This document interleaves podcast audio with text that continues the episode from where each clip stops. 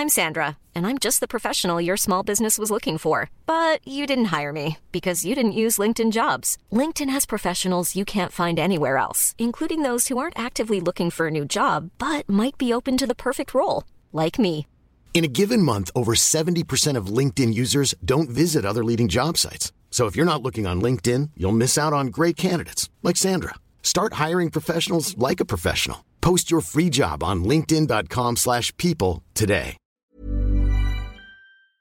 Salut les amis, aujourd'hui un épisode avec Charles Deschamps, l'un des fondateurs du Bordel Comedy Club à Montréal. J'ai profité d'une de ses venues à Paris pour euh, l'interviewer entre deux plateaux. Il a été vraiment génial, c'était un plaisir de le rencontrer et de discuter avec lui. On a enregistré dans un Starbucks, donc il y a un petit peu de bruit euh, environnant, voilà. Comme d'habitude, merci de laisser 5 étoiles et un commentaire sur Apple Podcast, Podcast Addict, Spotify, partout il est possible de le faire. Je vous remercie pour votre soutien et je vous souhaite une excellente écoute. Bis à tous, même à toi là-bas. Salut les amis, c'est Sofiane, on se retrouve pour un nouvel épisode du podcast. C'est en forgeant qu'on devient forgeron, c'est en galérant qu'on devient humoriste. Voici Galère d'humoriste avec aujourd'hui Charles Deschamps. Salut Charles, comment tu vas? Salut, ça va très bien toi? Ça va super, merci et merci d'avoir accepté l'invitation. Ça fait plaisir d'être là. Eh bien écoute, le plaisir est partagé et donc tu avais une ou plusieurs anecdotes à nous raconter. Je pense que mon anecdote préférée, c'est vraiment l'histoire de l'ouverture du bordel. Ouais Parce que des, des, des anecdotes où ce que les humoristes ont, ont bide, comme vous dites, euh, Ouais. ça tout le monde en a, mais l'anecdote du bordel est tellement merveilleuse sur... euh, moi, quand on m'a approché pour ouvrir le bordel, euh, je- mes, mes partenaires, c'est des, euh, des humoristes les plus connus au Québec. Mhm. eux, ils ont aucune idée qu'est-ce que ça coûte ouvrir un comedy club, c'est c'est quoi les démarches, tout ça. Fait que euh, quand ils m'ont approché, ils m'ont dit euh, Charles, on sait que t'as t'as déjà ouvert un bar, on, on a confiance en tes connaissances en humour, alors on voudrait que ça soit toi en charge d'ouvrir le comedy club. Euh, c'est alors c'est François Bellefeuille qui me parlait, il me dit j'étais avec Louis José Hood, avec Mike Ward, avec Laurent Paquet, avec Martin Petit, qui sont tous des, des humoristes multimillionnaires, là. ils ont des grosses carrières. fait qu'il me dit t'as budget illimité. Ah, Alors je dis oh budget illimité, ça c'est c'est un projet que j'aime là, je peux faire ce que je veux. combien de d'appartements t'as acheté en même temps avec le- l'argent qu'il t'avait donné euh? Ce qui m'est arrivé, c'est que euh, on n'avait pas la même vision d'un budget illimité. Alors après euh, trois mois, avoir visité des locaux pour euh, faire le comedy club, Ouais. euh, je fais des offres d'achat sur des, des locaux. Euh, puis je vais voir François, je suis comme, quand tu me dis budget limité, tu veux dire combien? Là, il me dit 150 000 dollars, qui est à peu près genre 100 000 euros. Alors je suis comme, mais c'est pas budget illimité. Et alors j'ai pleuré ma vie. Puis Ben, L'histoire, c'est que François Bellefeuille est une vedette euh, aussi grosse que les, les autres, mais il est, il est plus nouveau dans le milieu de l'humour. Les autres ont des carrières depuis 20 ans, lui peut-être depuis 10 ans. Ouais. Alors, il était gêné de retourner voir les autres, de dire, hey, c'est Ouais. pas, finalement, faut mettre Mhm. plus. Fait qu'il voulait pas que je dépasse le budget. Et ce que j'ai réussi à faire, dans le fond, c'est qu'on a pris un bar qui existait déjà, qui était le pub quartier latin, ouais. puis on en a pris la moitié. Alors, j'ai pas eu à acheter un bar au complet. J'ai, Mhm. j'ai, c'est le 150 000 je m'en ai servi que pour les rénovations, le Ah. branding, le site internet. Puis je sais créer le bordel avec 150 000 euh, flush, flush, flush, flush, flush. j'ai, j'ai mis de l'argent sur ma carte de crédit pour arriver. Aussi, il faut penser que ça peut pas être euh, affreux comme Comedy Club. C'est, c'est tous ces noms-là qui sont euh, sur la, la façade. Ouais, c'est, faut que ça a l'air cool. Fait que j'ai, j'ai dû trouver des solutions là pour euh, l'ouvrir. Et euh, Et j'ai demander à ma mère de m'aider, j'ai demandé à des amis de venir peinturer. Et euh, on a annoncé l'ouverture du Comedy Club euh, à une des plus grosses émissions au Québec et tout le monde en parle. Vous l'aviez ah, avant oui, ici. exact, oui, avec Thierry Ardisson. Ouais. ouais. Nous, c'est l'émission les plus écoutée. Et, et j'étais à l'émission et j'avais de la peinture sur les mains. D'habitude, ce qui est magique quand tu fais cette émission-là, c'est que l'animateur, après, t'invite à son restaurant et c'est, c'est un, un grand souper. Mais là, moi, je devais partir du souper pour aller peinturer encore Oh puis finir les rénovations parce qu'on vient d'annoncer à la population du Québec au complet que ça l'ouvre dans quatre jours puis c'est pas prêt, Ah, là. c'était- si proche de, Oh oui, c'était, j'ai, perdu 10 ans d'espérance de vie dans, dans tout le processus d'ouverture. Puis en plus, avec 150 000 dollars, j'imagine qu'il restait plus assez pour les appartements dont je t'ai parlé tout à l'heure. quoi. Aucunement. Ah, dommage, dommage. Mais t'es parti d'un truc impossible à faire au final, Ouais. à quelque chose où te- tu mets la main à la pâte, comme on dit. Et euh, finalement, je pense qu'il y a une- même une plus grande fierté. Parce qu'aujourd'hui, tu sais que le bordel, je veux dire, tu l'as monté avec pas grand chose et tu l'as fait de, de tes mains et tes, tes collègues aussi, tu vois. Mhm. Je pense qu'il y a une plus grande fierté que si vous aviez posé 4 millions de dollars, tu vois, et que vous aviez reçu le truc euh, avec la clé directement, comme on dit, clé en main, tu vois. Ouais. Et je pense Ah oui, il y y a la sueur euh, Voilà. qui était dans la, sur la scène avant même qu'on monte dessus. là. Voilà, on est d'accord. Et euh, je sais que le, le bordel est, est réputé pour euh, avoir vraiment été monté avec tous les éléments nécessaires pour euh, que ça se passe bien en stand-up. Avec une scène un peu surélevée, avec euh, une Les acoustique plafonds parfaite. bas, Voilà. l'acoustique. Euh, souvent dans les, euh, les plateaux à Montréal, euh, euh, le bar est à l'intérieur de la salle. C'est qu'on entend des bruits de, de, de verre, de shaker, tout ça. Fait que là, on voulait éviter tout ça. La machine ça- à glaçons. la machine à glaçons, fait que de s'arranger pour que le bar soit à l'extérieur, euh, avoir une belle loge, la loge est quand même grande, euh, il y a un frigidaire à bière pour les humoristes, euh, tous les petits détails qui font, on voulait que le son soit parfait, on- Euh, Ça, c'est vrai que c'est important. Et moi, je, depuis que j'ai entendu cette histoire-là sur le bordel, tu sais, quand je joue quelque part et que les conditions sont pourries, tu sens qu'ils ont rien fait pour le stand-up, quoi. Il y a même des endroits où tu joues et les gens, tu leur dis s'il vous plaît. Euh, Mhm. Tu sais, dans des, dans des bars, dans des restos, et je leur en veux pas, je vais pas leur demander de, de détruire les murs, de faire tomber tous les murs et de le reconstruire à la façon Comedy Club, non. Mais au moins, ne servez pas pendant qu'on joue. ouais, il y a plein de petits détails qu'on peut faire, euh, Ouais, euh, tout simplement, juste euh, le gars qui fait- chauffe la foule, qui fait oui, la, oui, la le, chauffe, le MC, quoi. Le- il y a un rôle très important, c'est très important qu'il soit bon, qu'il soit briefé. Euh, Oui. euh, aussi, non seulement faire les breuvages, mais faire payer les breuvages aussi. Nous, on attend à la fin du spectacle. Il y a des endroits qu'ils faisaient Ah. pendant un spectacle. Alors les gens, les gens payent à la fin. À la fin. Ah, c'est bien ça. Bah oui, parce qu'après ils sortent des pièces, ça fait du bruit et Oui. tout. enfin, c'est, c'est une horreur quoi. Mais donc bravo, bravo, franchement, euh, belle, euh, belle anecdote, ouais. euh, galère de. Puis, de- je sais pas si tu savais, mais le Madame Sarfati, Oui, Farid m'a demandé les plans du bordel. Ah, J'ai envoyé les plans du bordel. c'est génial ça. Et je le savais, mais- je savais que le Madame Sarfati avait été construit sur, enfin pareil avec les bonnes conditions et tout. Et ben du coup c'est logique en fait. hein. Parce qu'il y avait la réputation du bordel d'avoir euh, vraiment tout mis en place pour que tout se passe bien. Donc c'est logique que le Madame Sarfati suive quoi. J'ai pas eu la chance d'y aller encore, mais j'espère C'est vraiment. vraiment Il paraît que c'est beau, ouais. Il paraît que c'est beau. Franchement, c'est, ça fait plaisir. Ben, tu vois, quelque part, vous montrez que le plus important, il y a, tu vois, il y a le texte, il y a l'interprétation, et il y a aussi le cadre. Mhm. C'est-à-dire que, des fois, on l'a tous vécu, tu joues ton, ton hit, tu vois, et ça prend pas. Parce que les gens, ils regardent autour d'eux, tu sais, en plein air, quand tu Ouais. joues en plein air. C'est une horreur, tu vois, des trucs comme ça. Euh, il se passe quelque chose, les gens sont pas avec toi et tout, les serveurs passent devant toi, tout peut se passer euh, de la mauvaise façon. Donc là, vous avez vraiment réduit les chances euh, que ça se passe mal, quoi. Et depuis l'ouverture, parce que ça fait combien d'années maintenant À 7 ans, bientôt 8. C'est bien. Puis on a Et- ouvert le bordel 2. Ah oui, oui, j'ai Oui. entendu, oui, un, peu, un plus petit lieu, je Non, crois. un petit peu plus grand. Ah, carrément, c'est l'inverse. On a acheté le restaurant à côté, Ah, pour faire une deuxième Génial. salle. Ah, j'avais, j'avais cru que vous aviez fait un truc bis, un peu un mini, euh, mini bordel. En fait, c'est l'inverse. Ouais, un peu plus grand. Ah oui, donc vous, êtes- vous étiez victime de votre succès et vous avez. Ah ouais, c'est, beau ça. Ah, c'est génial. Ah ben franchement, moi je sais que j'ai beaucoup d'amis qui, dès qu'ils vont à Montréal et tout, contactent l'open mic et ils vont ils jouent Oui. là-bas et tout. Il y a beaucoup de Français qui viennent Ah à ouais, Montréal pour bien jouer. sûr. J'ai mon ami Taslim qui est venu il y a pas très longtemps. Oui, que je Euh, l'ai vu. Oui, oui, euh, mon ami euh, Margot de Meurice, euh, qui y était il y a pas très longtemps là. Et franchement, je sais que chaque fois que je vois quelqu'un avec les, les petites LED, euh, tu sais, euh, jaunes, Ouais, avec le nom bordel et tout, je dis, ah, franchement, j'ai trop envie d'y aller et tout. Et je rêve d'aller à Montréal. Et, euh, et vraiment, euh, enfin, c'est le pour moi, c'est le berceau du stand-up francophone, on va dire. Tu vois, New York, c'est le- le- vraiment le stand-up tout court. Et euh, pour le francophone, c'est Montréal, quoi. Donc, Puis, ce qui est le fun, c'est que chaque année, on dirait que les, euh, beaucoup d'humoristes français viennent faire un tour. Nous, on voit pas l'évolution qui se passe à Paris.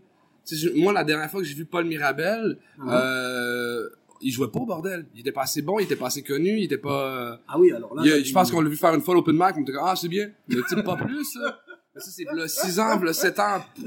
Ah ouais, non, mais là maintenant, ça y est, là, il a, il a décollé. euh. Ouais, même chose pour Ahmed Sparrow, là, tu sais. Ah, euh, il venait, c'était un ami à Farid, Farid faisait des shows réguliers du bordel, Ahmed était pas encore assez bon, puis...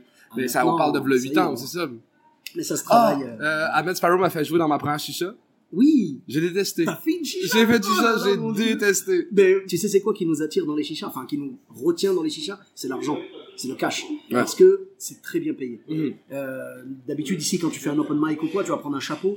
Honnêtement, les chapeaux, on va pas se mentir, ça va être du. Je sais pas, tu vas prendre 5 euros, 10 euros, peut-être, avec un peu de chance. Si tu dépasses les 20, c'est un bon chapeau déjà, Ouais. tu vois. Mais alors, une chicha, quand tu y vas, c'est genre 100 euros, 150 euros. En monnaie 250. 200, ben voilà. Oui, mais parce que toi, du coup, euh, ils t'ont mis euh, dans la Euh, catégorie. Mais je pense que euh, c'était une grosse chicha, il rentrait Ouais. peut-être 300 personnes. Ah oui, c'est énorme, d'accord. Ouais. Oui, mais voilà. Ouais, c'est 300 personnes qui t'écoutent pas. Mais bien sûr qu'ils t'écoutent pas, évidemment. Je préfère jouer devant 10 personnes qui m'écoutent que Totalement. devant 300 personnes qui m'écoutent pas, c'est sûr. Mais, en fait, euh, les chances que je joue en chicha sont inversement proportionnelles à mon niveau de compte bancaire, tu sais. C'est quand j'ai besoin d'argent, je dis j'ai besoin de faire une chicha. Et je pars là-bas et je sais que ça va être 10 minutes ou 5 minutes des fois de souffrance.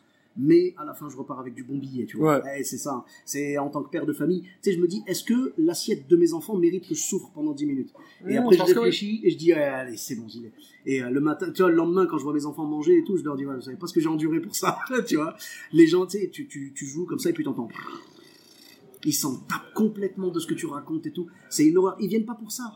Et il y en a, alors tu sais, c'est leur sport favori, ils aiment bien casser de l'humoriste. J'ai l'impression, tu sais, ça me rappelle un petit peu ce que j'entendais sur le l'Apple euh, à New York. Euh, je crois que c'est New York. Euh, Ouais. la- la- la- L'Apollo là-bas, euh, ce. Oui, oui, Dave oui, Chappelle, oui, oui, Chappelle oui, en avait parlé, tu vois. L'Apollo, hein, comme on dit S'il t'aime, il t'aime, s'il te déteste, il te déteste. Ben voilà, mais euh, apparemment, là-bas, c'est ce que racontait Dave Chappelle, parce que je crois qu'il s'est fait huer. Il avait peut-être 15 ans ou 16 ans, euh, et il montait sur scène pour faire du stand-up, et ils l'ont hué, ils l'ont, détruit, il est sorti en larmes et tout, tu vois. Et il dit, ça m'a galvanisé, parce que maintenant, j'ai plus peur de rien, mais comment est-ce qu'on peut huer un enfant, quoi? Comment? Et apparemment, c'est leur jeu un petit peu, c'est, c'est en mode, euh, allez, on va voir s'il tient la, la distance, on va voir s'il tient le coup, tu vois. Enfin bref. J'ai Mais- entendu dire, moi, que, euh, comment il s'appelle l'humoriste québécois qui est connu ici? Euh, Sugar Sammy, Euh, non, euh. Anthony Cavana? Oui, Anthony Cavana, il Oui. paraît qu'il a fait l'Apollon puis ça a pas marché. Il y avait, il l'idée d'aller peut-être essayer encore en anglais. Et quand puis- on connaît son talent, on sait que vraiment, Ouais. voilà, ils enfin vraiment là, ils ont fait n'importe quoi. Enfin bref, en tout cas, c'est pas au bordel que ça se passera, ça. Les gens sont bienveillants là-bas. Oui, oui, oui, Ben- les, les, euh, sont contents d'être là, sont... euh, Ouais, Puis ce qui est le fun au bordel, c'est que euh, tu sais pas qui tu vas voir, les humoristes sont pas annoncés. C'est bien ça, c'est ce qu'il faut. Hein. Mhm. Mais je pense que Madame Sarfati c'est pareil. Ça se peut, oui. Voilà, les gens viennent, ils payent, ils savent qu'ils payent, euh, je crois que c'est 19 euros ici, ce qui est, ce qui est une entrée, euh, franchement, un prix correct hein, par rapport Je à pense que c'est tu vois. 15 euros le bordel. Ouais, 15, Ouais. 15 euros, voilà. Mais tu viens, tu regardes, et puis voilà, hein, c'est, tu, tu apprécies, mais on va pas t'annoncer à l'avance euh, le line-up et tout, parce que vraiment, il faut juste que tu viennes avec l'intention de rire, c'est Mhm. Et c'est bien. Après, au pire, si tu veux voir telle personne, tu vas voir son, son show directement, tu vois. Et, euh, et donc, au bordel, après, donc depuis l'ouverture, tout ça, il y a eu d'autres anecdotes comme ça, euh, des trucs qui se sont passés. Ah, il y a eu tellement eu d'anecdotes au bordel. Euh, moi, je pense que l'open mic est euh, une des, comment dire, euh, une grosse part de la culture du bordel. Tu sais, Mhm. c'est difficile de jouer sur les vraies soirées, les soirées régulières au bordel, mais on laisse la chance à tout le monde d'essayer les, euh, les, les open mic. Fait que ça fait comme une espèce de progression, une école, si tu veux, de, de stand-up. Et puis, Mhm. euh, il y a une madame un jour de 82 ans qui euh, monte sur scène Wow. avec euh, une marchette, je sais pas comment vous appelez ça ici, un euh, déambulatoire. déambulateur. Ouais. Et euh, elle tasse le déambulatoire, prend le pied de micro et elle dit euh, j'ai 82 ans mais je suis encore capable et elle fait la, la split sur scène. Euh, Le, le Wow, grand elle écart, elle fait fait le grand écart. Ouais. Wow, ah oui. Le public ah, a explosé. mais c'est c'est plein de beaux moments comme ça au bordel où ce que on a vu des, des personnes âgées, des jeunes, Ouais. des vieux. Et ça a pris combien de personnes pour la relever? Ah, elle était quand même toute seule. Elle, elle, elle a réussi toute seule. Mais c'est ça qui est beau avec l'open mic du bordel. ça. Ah ouais, des belles surprises. Hein. Ah ouais, 82 ans. Et après les jokes, elles, étaient. Les autres étaient moins bonnes. J'aimerais Ah, ça que l'anecdote fasse que c'était de meilleur en meilleur. Ah non, franchement, c'est c'est incroyable. Ça, mais c'est ça que j'aime bien moi quand c'est euh, open mic et tout comme ça, parce que tu peux avoir autant des bonnes surprises, des mauvaises, tout ça, mais c'est le côté comme t'as dit tout à l'heure. Tu vois, t'as as utilisé la bonne expression. T'as dit donner la chance à tout le monde. Moi, je trouve que c'est bien de donner sa chance à tout le monde parce que euh, les gens voient le bordel, c'est prestigieux et tout. Ils savent qu'ils joueront pas avec euh, Mike Ward, ou, tu vois.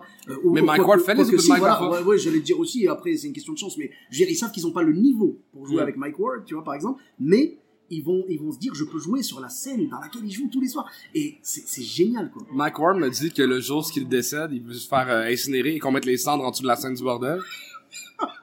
Je trouve ça romantique et non à la fois. Je sais pas quoi penser. Il y a quelque chose de très beau et de très Jewelry isn't a gift you give just once. It's a way to remind your loved one of a beautiful moment every time they see it. Blue Nile can help you find the gift that says how you feel and says it beautifully with expert guidance and a wide assortment of jewelry of the highest quality at the best price. Go to BlueNile.com and experience the convenience of shopping Blue Nile, the original online jeweler since 1999. That's BlueNile.com to find the perfect jewelry gift for any occasion. BlueNile.com. bizarre. C'est une vraie, euh, c'est un vrai dévouement. Ouais. Tu sais, il veut, il aime la scène et puis voilà. De toute façon, on le sent. hein. Mhm. Et tu sais, moi, j'ai jamais eu la chance de, de le rencontrer ni même de le voir en live. Tu vois, je l'ai, toujours vu qu'en vidéo et tout. Mais j'ai tellement été avec lui dans cette histoire là de, de blague là. euh, un en être incroyable. on rappelle, on rappelle les faits. Il a fait une blague sur un enfant qui, avait- qui avait participé à Make a Wish, c'est ça? En fait, Genre- euh, la blague, c'est qu'on on aurait dit un enfant qui est participé à Make-A-Wish, mais il a pas fait Make-A-Wish. Ah, je pensais que c'était ça. Moi, je pensais qu'il avait fait Make a. Wish, c'est-à-dire qu'on lui avait, euh, on lui avait réalisé son rêve et tout, et qu'il était, bon, il était malade, et genre là, euh, quelques temps plus tard, il était, enfin, quelques années plus tard, même, il était toujours vivant. Mais c'est ça, tout le monde pensait que c'était un Make-A-Wish. D'accord, ben, parce que moi, dans, enfin, dans, dans, dans l'histoire de l'anecdote, la- c'était ça pour moi. L'anecdote, c'est un peu ça, c'est que tout le monde pense que c'est un Make-A-Wish, un Make-A-Wish, puis Mike, il défend, le, le- laissez-le vivre son rêve, laissez-le vivre son rêve, puis là, c'est là, ah non, c'est même pas un Make-A-Wish. C'est que c'était, là, c'est c'est toute l'angle de la blague. Et après, on l'a accusé parce qu'il a dit en gros, en, en gros, euh, enfin moi, ce que j'avais compris, du coup j'ai peut-être mal compris, mais j'avais compris en gros que il disait bon, on lui a fait son make a wish, ok, donc maintenant, euh, normalement, enfin, il est plus censé être Ouais, là, ça, quoi, supposé- voilà. Voilà, et ben c'est une blague. et il s'est fait attaquer en justice pour ça. Ouais. Mais Mike, c'est un humoriste qui veut faire rire les gens. Oui, mais là, encore une fois, euh, pour la vision de, mettons, euh, des personnes qui consomment pas du stand-up, dans les médias, ça disait un humoriste s'attaque un enfant handicapé. Bah évidemment, là les gens ils vont lire ça, ils vont Les dire ça, bah, c'est- bah, c'est ça. C'est c'est c'est abusé. Évidemment qu'on est du côté de l'enfant. Mais après si tu creuses un petit peu, tu vois qu'il a fait Mm. Mais le monde sont paresseux, ils creusent pas du tout. Ben oui, comme pour les titres, tu sais, les, les fake news Ouais. qu'on voit sur Facebook et tout, les gens, ils y croient tout de suite. Tu sais, quand on a eu, euh, quand on a eu les réfugiés qui sont venus de, de Syrie et tout, qui sont venus ici, les gens, ils avaient vu un truc, c'était un journal, tu sais, alors je sais pas si vous avez ça là-bas au Québec, on a un truc qui s'appelle le Gorafi. C'est-à-dire qu'il y a le Figaro, c'est Ouais. le vrai journal. et il y a Ah, une ils sont fait attaquer en justice. Ah, On avait le journal comme, de euh, Montréal. Ah, d'accord. Il y avait le journal de Montréal Ah, et le oui. journal de Montréal. Oui, d'accord. C'est le The Onion, quoi, c'est ça? C'est l'équivalent de The Onion. Ouais, c'est- ouais, l'équivalent. Voilà. Donc c'est en fait euh, des faux journaux avec des faux articles marrants, tu vois, Ouais. marrants. Et le Gorafi, donc un truc totalement parodique, a mis un article du style euh, les réfugiés syriens vont toucher, euh, je sais pas, 2000 euros par mois. Et tout le monde a gueulé, c'est scandaleux, nous on est en galère, on est français et tout. Et j'ai envie de dire, mais bande d'idiots, vous avez même pas lu le contenu de l'article, enfin, c'est, c'est une blague. Et les gens s'arrêtent souvent au titre, je suis d'accord avec toi. Donc voilà. Mais en tout cas, Mike, quand il a été... euh, Au Québec, il y avait à peu près la même chose. Ouais. Ça disait, euh, je peux pas croire que euh, il enseigne euh, les euh, nombres arabes à l'école primaire de mon enfant. C'est mais Les nombres arabes, c'est le nombre que tout c'est- le monde tout le utilise. monde utilise. Mais oui. Eh ben, tu Puis, puis il avait du monde offusqué, mais c'est c'est ça. Faites vos c'est recherches. génial, c'est génial quand tu vois ça, tu vois. Ah, et tu, tu vois le, la bêtise de l'être humain, en fait. C'est ça. Mais en tout cas, quand Mike a gagné, vraiment, j'étais tellement Oui, content c'est pour lui. une belle victoire Je pour pense que c'est bah, c'est une victoire pour l'humour, pour lui déjà, et pour l'humour, parce que c'est quand même grave. Ben, oui, mais je vais être un peu pessimiste. Oui. Non. C'est-à-dire, Euh, les producteurs au Québec, euh, que ce soit en télé ou en salle ou euh, même à la radio, si t'es un humoriste qui sont qui est un peu plus euh, edgy, qui, qui va plus dans les sujets tabous, ils ont peur parce que même si il a gagné, on a le droit d'attaquer. Ils ont peur qu'il y ait d'autres attaques à la suite. Ouais. Alors ils sont très frileux, les, les, les, émi- les émissions sont rendues beige, beige, beige. J'ai participé à l'émission Le Prochain Stand-Up au Bah. Oui, Québec, oui, oui. qui est l'équivalent, je pense que vous aviez On en demande Karim, mais Euh, non, c'est pas l'équivalent, C'est un mais peu différent, mais je vois ce que tu veux dire. Moi on m'a refusé trois textes, et ils étaient pas si edgy que ça. là. Ouais, ouais, mais c'est ça le problème, c'est que tout le monde devient, devient frileux et tout. Après, en France, c'est un peu pareil. Il y a un humoriste en France qui s'appelle Gaëtan Matisse qui a fait une blague. Alors après, la blague, on l'aime, on l'aime pas, ça c'est un choix. Il n'y a pas de problème. Chacun son choix, chacun son, son opinion, il n'y a aucun souci. Mais ce que j'aime pas, c'est le, comment dire, le traitement derrière, tu vois. La blague, il disait, bon, donc tu sais qu'en France, on a eu les attentats de, Paris, donc le 13 novembre 2015. Et lui, il, il- donc sa blague, c'est qu'il disait, si j'avais une machine à remonter dans le temps, je remonterai donc euh, dans le passé et j'organiserai un meeting pour tous les soutiens d'Éric Zemmour euh, le 13 novembre 2015 au Bataclan, donc là où il y a eu l'attaque. La, la joke, elle est drôle ou pas, chacun, voilà, Ouais. chacun en, en juge comme il veut. Mais tout le monde lui est tombé dessus. Tu souhaites la mort de, des soutiens d'Éric Zemmour, machin tout ça. Et après, moi j'avoue, moi c'est moi c'est pas forcément mon humour parce que moi je, je fais plus du tout public, tu vois. Mais je, je- que ce soit drôle ou pas, c'est une chose. N'allez pas le voir en spectacle si vous le trouvez pas drôle. Mais, genre en gros, ils allaient l'attaquer en justice. Je, je me demande s'il n'y a pas eu une action en justice, tu vois. C'est quand même choquant. C'est de l'humour. On veut faire rire les gens. On est obligé. Tu sais, moi j'avais vu euh, Jim Jeffries. Oui, j'adore. Jim Jeffries. Excellent. Euh, je crois que c'est dans son dernier spectacle Intolerant, un truc comme ça. Enfin bref, dans son spectacle, il expliquait, il disait nous les humoristes en fait, on va, on, on va jusqu'aux limites. Il dit mais faut pas oublier qu'il y a 10 ans, les limites de 10 ans, c'est pas les limites Ouais. d'aujourd'hui. Il dit donc quand aujourd'hui vous regardez, vous regardez, euh, c'est-à-dire aujourd'hui, je fais avec les limites d'aujourd'hui. Mais si vous regardez aujourd'hui une vidéo d'il y a 10 ans, vous verrez que je suis allé beaucoup plus loin. Mais à l'époque, c'était autorisé. Et vous pouvez pas me juger aujourd'hui pour quelque chose que j'ai fait il y a 10 ans alors que j'étais dans les clous. Tu vois, je, j'étais. euh, Ah, il a totalement raison. Voilà. Et, et c'est ça le problème, c'est qu'il y a des gens qui vont te juger sur des blagues que tu as fait il y a longtemps. Et à l'époque, euh, tu vois, c'était acceptable, quoi, tu vois. C'est comme, euh, ça me fait penser à la chanson de Calvin Harris, tu vois, genre, It was acceptable 80s, tu ouais. vois. Et ben, il y a des choses dans les années 80, justement, dans les 80s.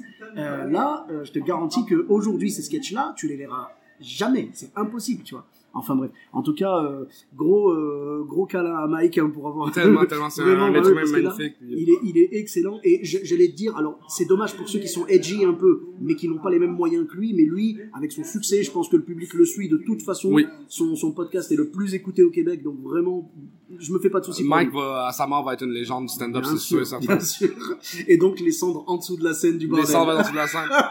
Là, faut, c'est moi, il va falloir la dévisser, mettre les cendres, la revisser. Est-ce que tu penses passer dans Tout le monde en parle avec les doigts pleins de cendres ou pas à ce je pense pas, je pense pas. Ce serait tellement marrant.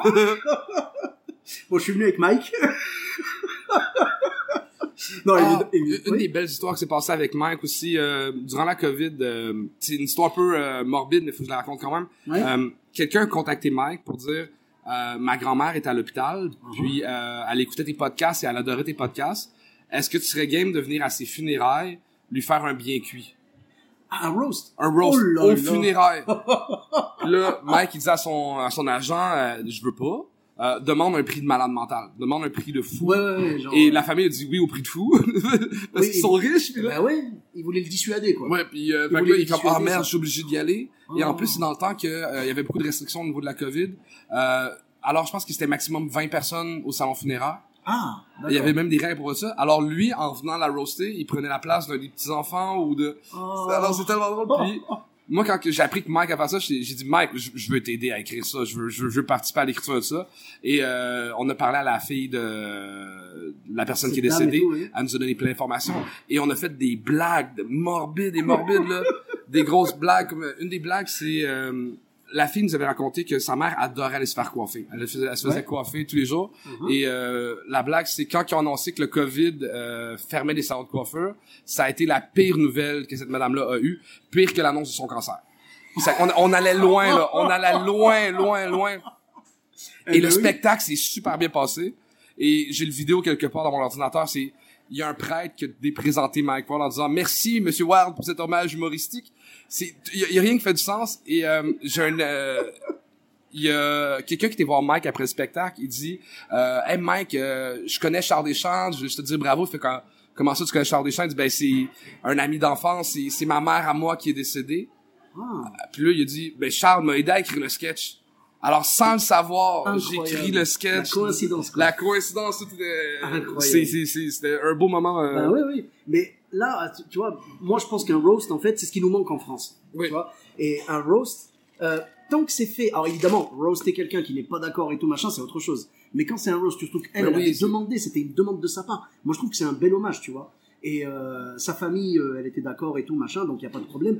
Et c'est c'est la plus belle des choses qu'il puisse faire tu vois. C'est comme euh, j'avais regardé ça moi dans Bumping Mics tu vois sur euh, Netflix. Je kiffe ce, ce truc vraiment c'est génial euh, avec euh, Jeff Ross et euh, et comment il s'appelle Dave Attell Ouais. tu vois voilà Deux gars que j'adore. voilà alors vous remarquerez mesdames et messieurs depuis le début j'essaie d'avoir un accent correct parce que j'ai honte de parler mal anglais devant un québécois Mais ça Pardon. se passe pas bien. Pardon. Ça se passe très bien. ça va, ça va. Parce que tu sais qu'ici, normalement, c'est Jeff Ross, Dave Attell, tu vois, voilà. Donc j'essaye depuis tout à l'heure, je sais pas si ça s'est remarqué, mais j'essaye, j'ai j'ai l'air d'un cave vraiment à, à essayer de faire le bon accent. Enfin, un épais, comme vous dites chez vous, c'est ça? Voilà. ouais. Voilà, et comme je suis épais physiquement aussi, ça marche. Euh, et donc, je te disais en gros, euh, le, dans leur programme Bumping Mics et tout, il y a eu un mec en fait qui avait fait la guerre ou euh, je crois qu'il avait fait la guerre en Irak ou quoi, et il avait, il avait euh, genre il avait été brûlé ou je sais plus, et il était défiguré totalement, sais la peau elle avait fondu, ah le pauvre, tu vois, et il avait dit je veux être roasté par par Jeff Ross.